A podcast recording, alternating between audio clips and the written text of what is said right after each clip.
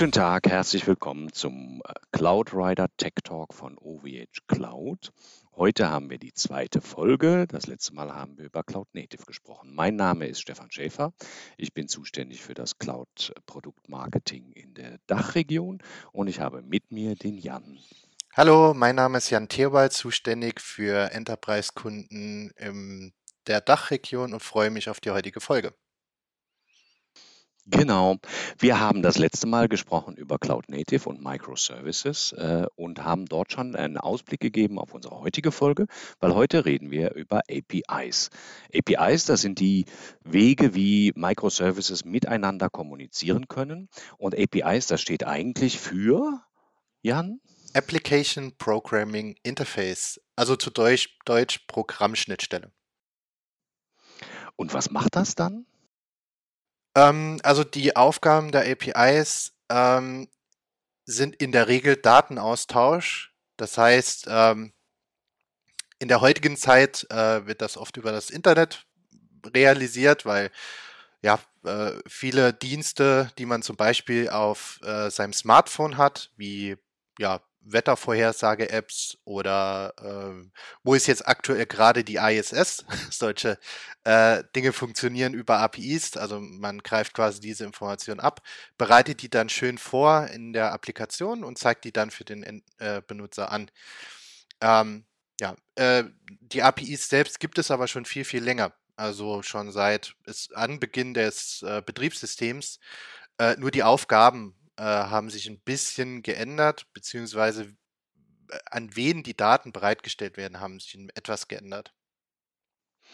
Ja, und es ist ja jetzt auch, du hast gesagt, über das Internet. Das heißt also, es können auch Programme äh, auf ganz unterschiedlichen Servern oder Datacentern miteinander in Kommunikation treten, ohne dass sie sich unbedingt kennen müssen, ne? weil sie müssen eigentlich nur die API-Syntax verstehen, oder? Genau, richtig. Also ähm, es ist so, äh, wenn ich sage über das Internet, ist das eher platt gesagt. Äh, wenn ich sage über das Netzwerk, ist, glaube ich, etwas besser gesagt. Weil natürlich die äh, APIs äh, kommunizieren oftmals mit anderen Microservices über das Netzwerk. Das muss nicht zwangsläufig das Internet sein, um es mal so zu sagen. Das kann äh, ein privates Netzwerk sein, ähm, einfach um die, ja, die Funktionsweisen untereinander äh, ähm, aufzurufen oder äh, zu ändern oder zu löschen. Also da gibt es viele Möglichkeiten. Und ja, natürlich auch Data Center übergreifend natürlich. Also äh, das, das inkludiert das Netzwerk an sich. Genau, genau. Wenn ich jetzt nochmal an die, die Wetter-App denke, dann habe ich also die App, die läuft auf meinem Handy und die fragt dann die Wetterdaten über eine API von einer Datenbank, die irgendwo liegt, keine Ahnung wo, ab und zeigt mir dann eben das entsprechende Regensymbol, wenn das Wetter so ist wie heute zum Beispiel. Genau, richtig. Also das ist, äh, das kann halt, also es gab mal früher, ähm, äh, gab es mal die Google äh, API für Wetterdaten. Die gibt es mittlerweile nicht mehr, warum auch immer. Aber dort waren zum Beispiel die Möglichkeit, äh, über halt ein, über HTTP ähm, ein XML-File abzurufen, ähm, was dann die Daten bereitgestellt hat für eine spezielle Region oder Stadt oder Landkreis oder ja, genau. Mhm, okay. Gut. Jetzt wissen wir also, was eine API im Grunde ist, aber es gibt ja sicher unterschiedliche Arten von APIs oder Klassen von APIs, oder? Ja, genau. Es gibt äh, vier Hauptklassen. Ähm, einmal die funktionsorientierte API. Ähm, das heißt, diese bieten reine Funktionen äh, und deren Parameter zur Kommunikation an. Dann gibt es die dateiorientierte API. Ähm, die wird bei Dateisystemaufrufen einzelner Dateien und Dateifunktionen äh, genutzt, eher auf Betriebssystemebene. Dann die objektorientierte API, ähm, ähnliches Verfahren wie die funktionsorientierte API, jedoch ähm, benutzt diese, wie auch in der, zum Beispiel bei Programm, ähm, bei Pro Programmiersprachen äh, die Objektorientierung, äh, Schnittstellenzeiger, das sind vordefinierte Speicheradressen, äh, wo man dann drauf zugreifen kann. Äh, dann gibt es noch einmal die protokollierende API. Äh, die ist halt komplett unabhängig vom Betriebssystem äh, oder einer bestimmten Hardware Ähm, ja, also das sind so die, ich würde sagen, die vier Hauptmerkmale. Möglicherweise gibt es mittlerweile schon andere, neuere Konzepte, aber das sind die, die mir aktuell bekannt sind. Die üblichen Typklassen. Genau. Und äh, wenn ich die nochmal äh, kurz durchgehe, funktionsorientiert würde also bedeuten, dass ich eine spezielle Funktion aufrufe, so ähnlich wie bei objektorientiert. Aber wenn ich jetzt mal in meine Vergangenheit der objektorientierten Programmierung reingehe, dann war das ja so, dass das Objekt selber weiß, wie es äh, zum Beispiel weiß ich nicht, den Wetterbericht herausgibt. Äh, und ich muss das nicht selber programmieren. Das ist der Unterschied zwischen objektorientiert und funktionsorientiert. Ne? Bei funktionsorientiert sage ich dann, äh, was ich machen möchte und bei objektorientiert weiß das Objekt selber, was es tun soll und ich sage nur, wie ich es haben will, sozusagen. Genau, richtig. Ja, genau. Genau. Äh, und dateiorientiert wäre also quasi, dass ich eine richtige Datei aufrufe oder zugreife auf eine Datei dann quasi, also auf eine gesamte Datei, nicht einfach nur ein, äh, ein Informationsschnipsel. Ist das richtig? Ja, äh, in der Regel liefert dann die Datei die Information. Ähm, mhm. äh, oftmals gibt es dann noch Dateifunktionen, die irgendetwas mit den äh, Informationen macht, die zurückgeliefert werden. Ähm, wie gesagt, das ist eher so aus der Historie entstanden. Früher waren halt diese APIs auf Dateiebene gestrickt, äh, dass halt spe spezielle Funktionen vom Betriebssystem ähm, eine API bereitgestellt haben auf Dateiebene, damit halt Informationen innerhalb des Betriebssystems geshared werden konnten. Ähm, ja, gibt es heute immer noch, nur das ist halt nicht mehr der, äh, der Standard für, äh, für den Cloud-Kontext. Ähm, die API hat sich halt stark weiterentwickelt in verschiedene Richtungen. In dem Fall halt auch, äh, dass Dinge halt über das äh, Netzwerk erreichbar sind. Und die API, die kapselt ja, egal ob Funktionsdatei oder objektorientiert oder protokollorientiert, eine Funktion für mich. Ne? Das heißt also, wenn ich jetzt, sagen wir mal, ein äh, Informationsempfänger bin, äh, dann brauche ich nur zu wissen, wie ich die API, wie der API-Aufruf zum äh, Erhalten der Information ist. Und ich muss mich nicht darum kümmern, wie die Information in dem äh, hostenden Objekt äh, quasi äh, aufbereitet oder verwaltet wird. Ne? Das kapselt quasi die API vollständig für mich, sodass ich quasi nur einen Zugriffssyntax habe und mehr brauche ich nicht wissen. Genau, richtig. Dadurch, dass halt die API äh, einem oder alle APIs sehr gut standardisiert sind, ähm, wird auch bei der Entwicklung der API sehr gut dokumentiert. Das heißt, dann ist auch die, die Syntax klar, also quasi die Sprachstruktur, um die API anzusprechen, ist relativ schnell klar und auch einheitlich. Mhm. Mhm. Genau. Gut. Jetzt haben wir so ein bisschen verstanden, was APIs sind und was, was, was können heute, also moderne APIs, wofür kann ich die gut einsetzen heute? Ähm, vielleicht gehen wir kurz ein, was die modernen APIs sind oder was das Konzept dahinter ist. Also die APIs, die Vorteile davon sind halt äh, einfach, dass die APIs skalierbar sind und äh, anhand des Leistungsabfalls oder Leistungsbedarfs einer Schnittstelle äh, können diese halt skaliert werden nach oben und nach unten. Das war früher nicht notwendig, weil in der Regel äh, ein Endpoint für die API äh, existent war, zum Beispiel im Betriebssystem selbst ähm, oder halt auch äh, in den früheren Anfängen der APIs, dass nur ein Server dafür zuständig war.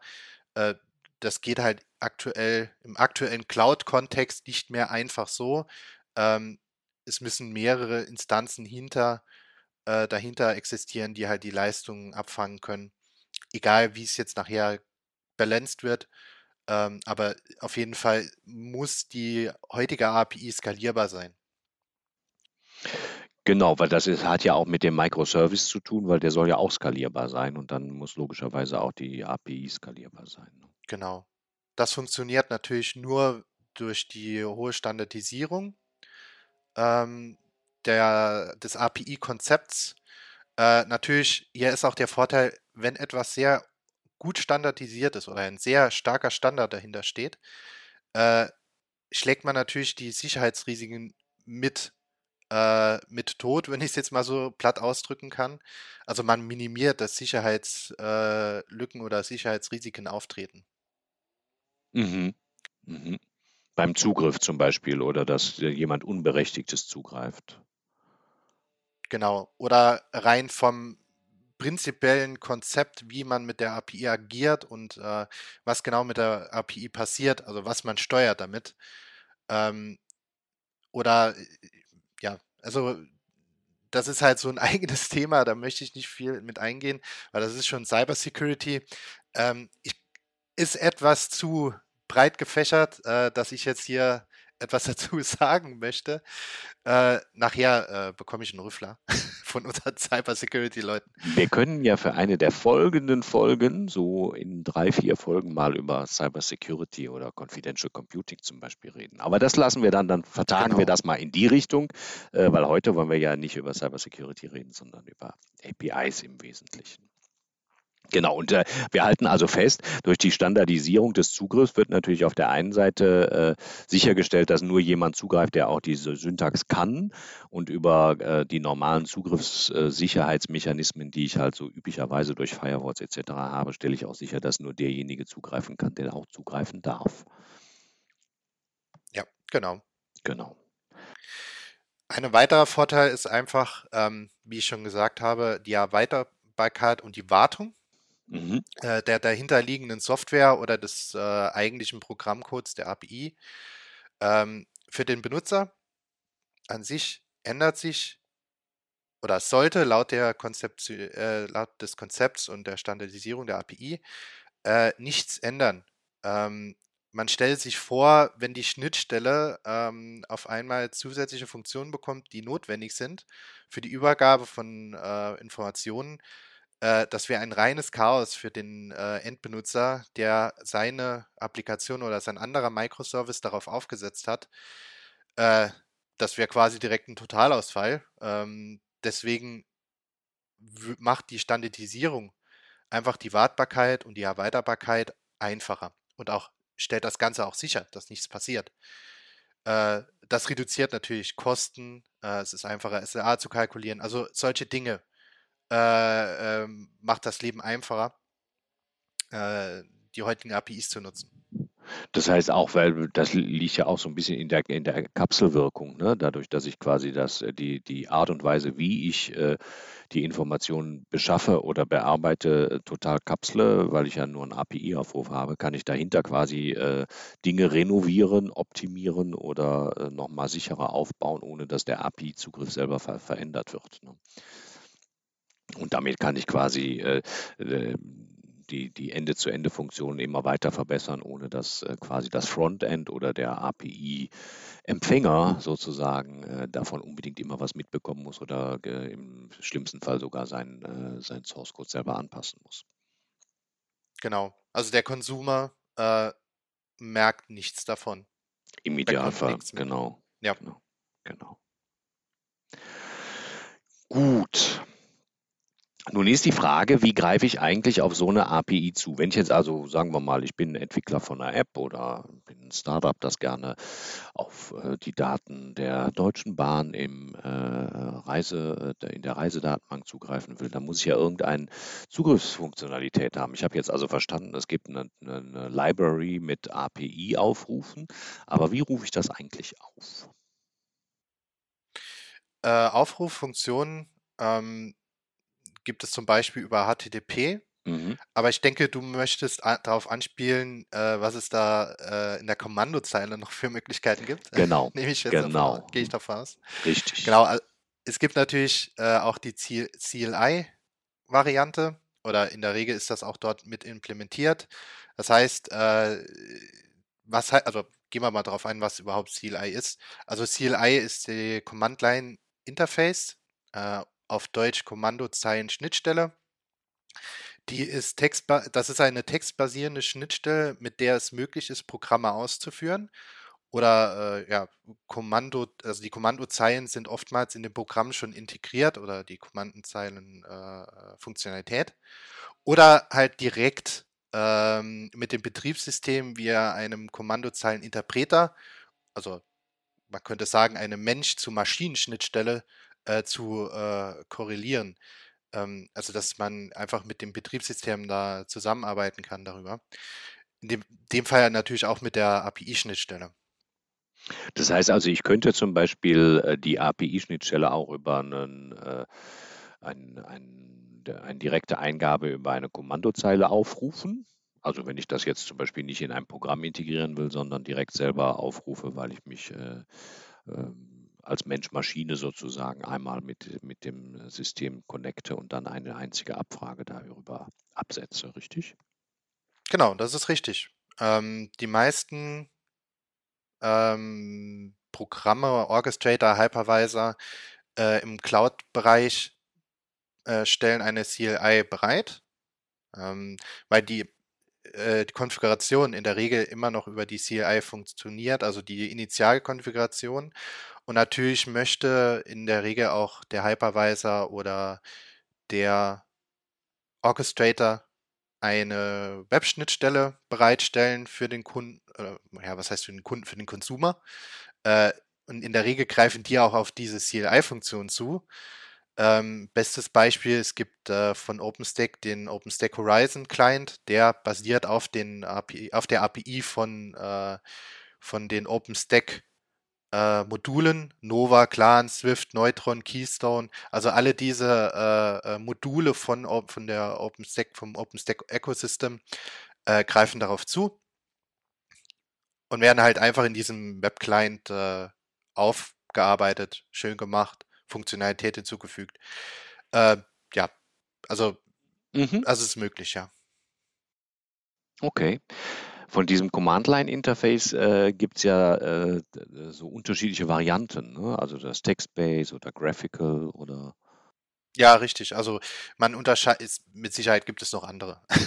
Sage ich mal, die Haupttypen, die Haupttypen sind textbasierend, also das, was man in der Konsole sieht, äh, wenn man auf einem Server sich verbindet ähm, oder auf einem Terminal direkt am Server steht, dann ist das die Kommandoline äh, Text-Base. Oder es gibt auch eine Gra ein grafisches Interface. Ähm, bei vielen Linux-Distributionen gibt es äh, sowas oder es gibt das auch bei Windows tatsächlich.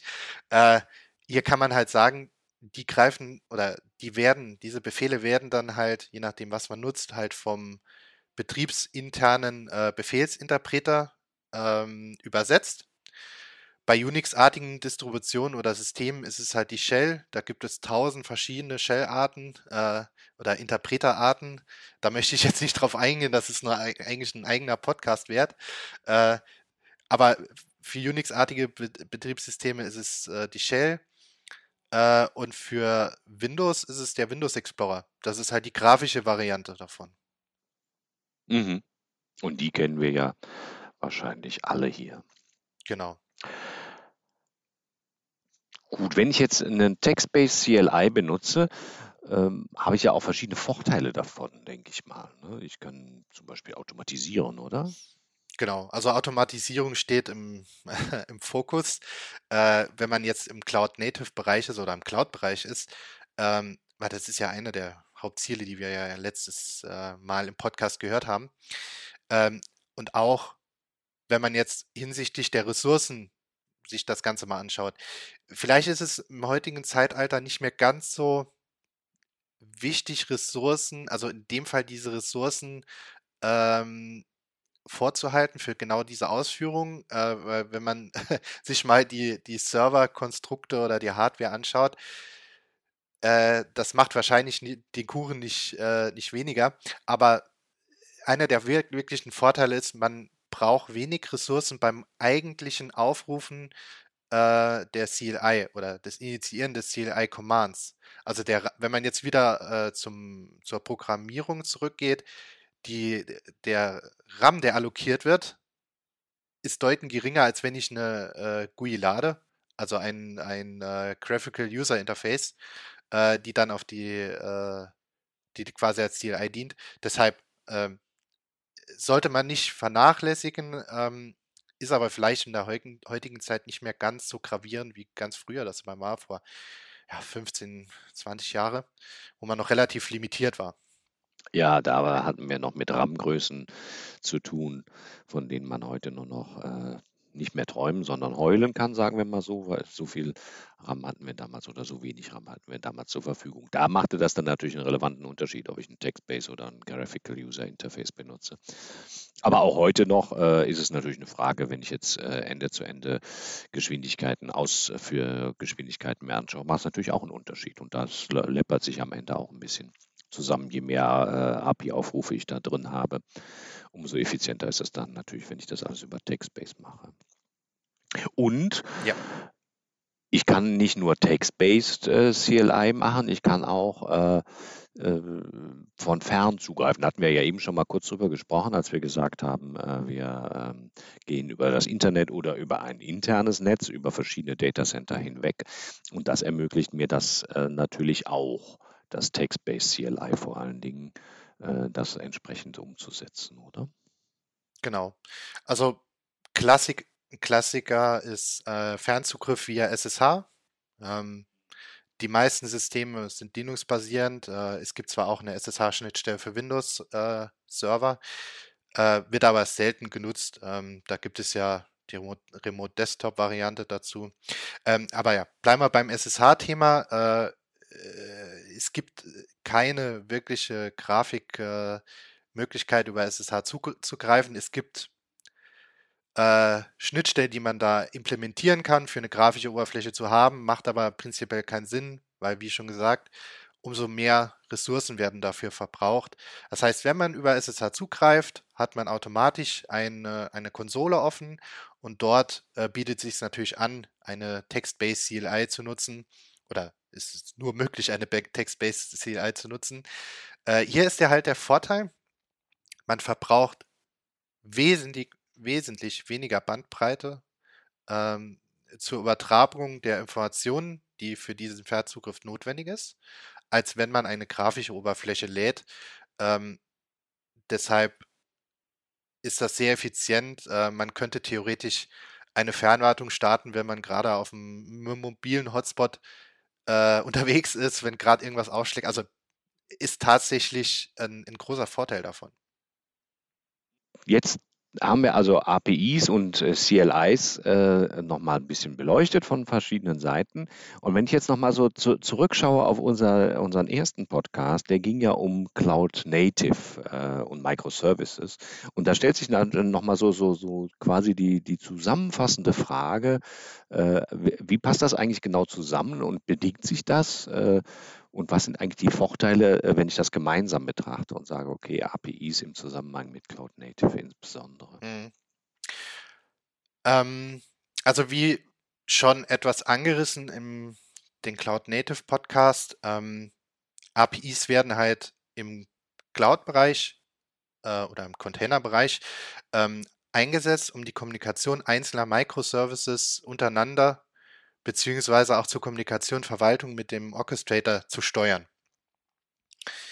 Ähm, hier gibt es so ein paar Beispiele. Einer habe ich schon genannt, der Open, die OpenStack äh, CLI, ähm, wo die einzelnen Module ähm, eine eigene äh, CLI integriert haben. Dann gibt es noch die Docker CLI und natürlich äh, für Kubernetes die Kube, äh, die Cube äh, CTL CLI. Ist natürlich wichtig, dass es sowas gibt, äh, rein von der Konfiguration her. Ähm, wird in der Regel nur noch über CLI das Ganze konfiguriert. Früher gab es immer noch diese Config-Files, äh, sind mittlerweile nur noch selten im Einsatz. Ähm, deshalb, das vereinfacht das Ganze etwas. Du hast jetzt äh, OpenStack, äh, Docker, kubectl äh, CLI-Varianten genannt die unterscheiden sich wahrscheinlich im Funktionsumfang, ne? weil das eine ist halt OpenStack, das andere ist auf Docker äh, Container und das andere auf Kubernetes fokussiert. Oder wie muss ich mir die vorstellen, die Unterscheidung zwischen den dreien oder sind die Overlapping? Genau. Also ähm, wenn wir das, wenn wir uns das jetzt mal so anschauen, prinzipiell äh, unterscheiden die sich alleine schon nur von ihren wegen ihren Aufgaben voneinander. Das eine ist ein sind Orchestrator, also Kubernetes ist ein Orchestrator, OpenStack ist ein Hypervisor oder wird als Hypervisor gesehen. Ähm, und Docker ist halt für, äh, ist halt eine ähm, Container Engine. deshalb, also die können alle drei miteinander gut zusammenarbeiten, wird so tatsächlich oft gemacht. Also OpenStack als Hypervisor, äh, dann werden die Worker Nodes für, äh, für äh, äh, Docker bereit oder Docker bereitgestellt. Das ist zwar jetzt nicht mehr up to date, Docker ist mittlerweile nicht mehr äh, integriert in Kubernetes, aber früher war das so, äh, vor ein, sogar noch vor einem Jahr war das noch äh, State of the Art. Und äh, Kubernetes äh, ist natürlich dafür da, die einzelnen äh, Containerlandschaft zu orchestrieren. Äh, deshalb, die können super miteinander zusammenarbeiten. Deswegen gibt es diese APIs und auch die CLIs dafür. Ähm, ja, das ist ein tolles Ökosystem, was man da aufbauen kann, äh, was man ja auch äh, bei vielen äh, Cloud-Providern wie auch bei OVH Cloud sehen kann. Mhm. Und man, äh, wenn ich jetzt äh, also ein Entwickler von, von einer App bin, dann muss ich mir halt überlegen, okay, will ich im Orchestrierungsbereich, im Containerbereich oder im ganz normalen Hypervisor-Bereich aktiv sein und dann suche ich mir dann die entsprechende CLI äh, aus und integriere dann eben die unterschiedlichen API-Aufrufe in meine Funktionalität, so wie ich sie dann eben benötige. Richtig? Genau. Das Gute halt daran ist, ähm, die APIs an sich, wenn man, egal bei welchem Provider man wäre, äh, wenn man jetzt zu OVH kommen würde als Kunde von einem äh, direkten Konkurrenten von uns, äh, müssten die APIs oder die API-Zugriffe nicht geändert werden, wenn man zum Beispiel OpenStack genutzt hat. Das ist halt ein super Vorteil. Ähm, man hat halt kein direkter Vendor-Login, wenn man so sagen kann. Äh, und das da ist auch die Migration super einfach.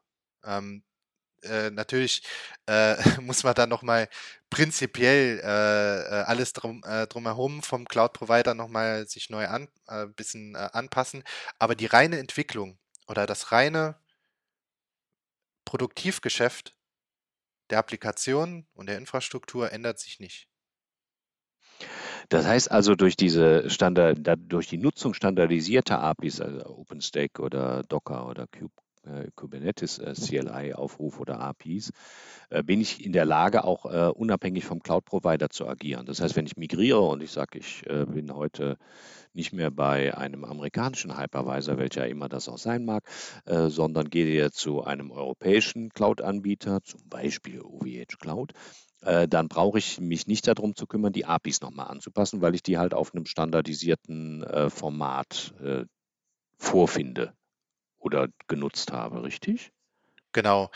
Die Standardisierung ist ein gutes Werkzeug oder ist, ist ja, ist ein gutes Werkzeug dafür, ähm, um die Consumer-App oder wer auch immer, CLI, Consumer CLI oder App, ähm, nicht anpassen zu müssen dadurch, dass halt definiert ist in dieser Standardisierung, dass keine gravierenden Anpassungen in dem Zugriff auf die API geschehen sollen, äh, hat man damit halt äh, es möglich gemacht, eine Wartbarkeit zu erzeugen, eine Erweiterbarkeit und die Änderungen im Programmcode selbst der API kann gerne vorgenommen werden. Das interessiert den Konsumer nicht. Deswegen ist halt diese Migration oder erweiterbar oder wie auch immer, wie man das handhaben möchte, relativ einfach. Das gilt natürlich aber besonders, wenn ich äh, Open Source Funktionalitäten benutze, also eben zum Beispiel eine OpenStack API. Ne? Wenn ich jetzt äh, nicht auf, äh, wenn ich aktuell auf einem äh, Cloud Provider bin, der nicht OpenStack benutzt, dann muss man nochmal gucken, ob die wirklich vollständig kompatibel sind. Aber äh, solange ich von OpenStack zu OpenStack wandere, sollte es eigentlich ohne, ohne Veränderung bleiben, richtig? Genau, richtig. Natürlich, wenn es eigene äh, wenn es eigene APIs sind, die nur auf, äh, vom Cloud-Provider gemanagt sind und nicht Open Source sind, klar, dann kann man, gibt es natürlich keinen anderen, der diese APIs nutzt. Deswegen ist eine Anpassung notwendig. Ähm, ich denke, wir wissen, äh, wen wir da im Auge haben. Den ein oder anderen Hyperscaler. Ja, da haben wir schon eine ganze Menge über äh, APIs dazugelernt äh, und besprochen heute. Über äh, APIs. Das passt eigentlich sehr gut, hat sich sehr gut eingefügt in unsere äh, Cloud-Native-Diskussion, sodass wir jetzt, glaube ich, ein ganz gutes rundes Bild haben, äh, wie, wie Cloud Native, wie Microservices, äh, wie der Zugriff über APIs und CLIs dann am Ende funktionieren soll. Genau, richtig. Wir haben jetzt über die APIs gesprochen, deren Vorzüge, ähm, dann im Kontext auch des äh, CLI im letzten Podcast Cloud Native äh, angerissen, also macht ein rundes Bild meiner Meinung nach.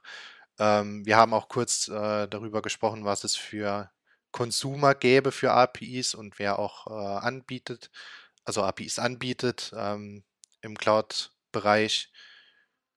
Ich denke, das ist ein rundes Bild. Zumindest, zumindest hoffe ich das für unsere Zuhörer. Und äh, ja, was würden wir denn nächste Woche besprechen? Genau, das bringt uns dann zu, zu dem nächsten Thema, was im äh, nächsten Talk ansteht, und das ist dann äh, CICD. Äh, und das steht nicht für Corporate Identity und Corporate Design, sondern für äh, Continuous Integration und Continuous Delivery. Genau. Das ist nur, um unsere Marketingmenschen zu verwirren, haben wir dieselbe Abkürzung benutzt, damit äh, jeder äh, ein bisschen dumm aus der Wäsche gucken kann, wenn er es sich anschaut. Was dahinter steckt, das erklären wir dann äh, im nächsten Podcast, wenn wir wieder äh, Cloud Rider äh, sind und einladen zu, zum nächsten, äh, zur nächsten Tech-Diskussion. In diesem Sinne danke ich dir, Jan, für deine Unterstützung und für das Wissen, das du mit uns heute geteilt hast. Ja, vielen Dank. Äh, es war mir wie immer ein Fest. genau, wir Perlen äh, der Weisheit haben wir wieder miteinander geteilt. Äh, und das machen wir dann das nächste Mal wieder, wenn es wieder heißt Cloud Rider Tech Talk von OVH Cloud. Bis dahin, allen einen schönen Tag noch und bis hoffentlich bald. Bis bald. Tschüss.